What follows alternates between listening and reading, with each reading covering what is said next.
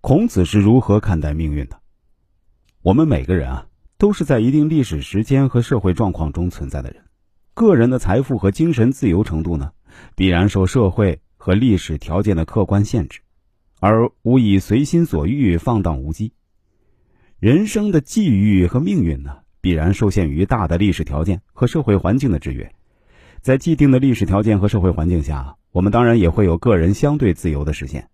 性命境界的放大，自己掌握自身的命运，在人生的价值追求上，我们每个人完全可以极由发挥主观能动性，力争使人之性命和人生价值达至极大的可能性。圣贤所达至的境界呢，就是最好的例证和榜样。在《论语》一书中啊，已有对人性生命的价值实现有所论起。孔子的人性论说呢，贯穿于人道之中。其中啊，一个重要的价值主张就记载于《论语宪问》中的论述。其中说呀：“子曰：‘莫我之也夫。’子贡曰：‘何为其莫之子也？’子曰：‘不怨天不尤人，下学而上达，知我者其天乎？’莫我之也夫，是孔子悲悯现实而发自内心的感叹和惋惜。”知我者，其天乎？又是对自己所追求人生事业的坚定自信和心灵慰藉。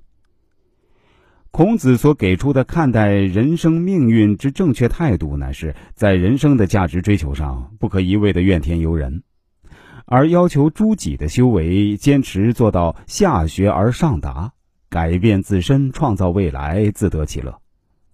对于人生来说，完全可以集由下学而上达的修为功夫。知天命而为人弘道，尽己性命而自强不息，最终达到从心所欲不逾矩的人格境界，还有人生崇高的价值体验。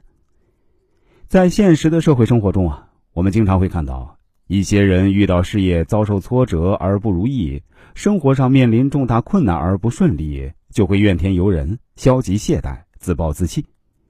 怨天尤人，仿佛成为人们发泄内心郁闷、推卸自身责任、获得心理安慰的代名词。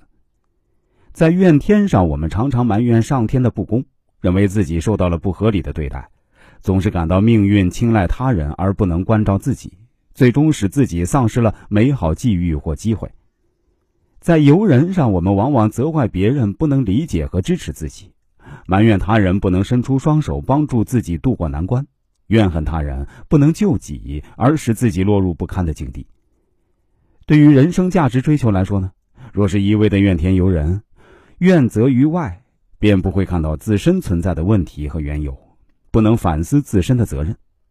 在先哲看来，反省人之自身，方是解决问题的关键。改变自己，强大自身，提升素质，在解除困境、抓住机遇上起着决定性的作用。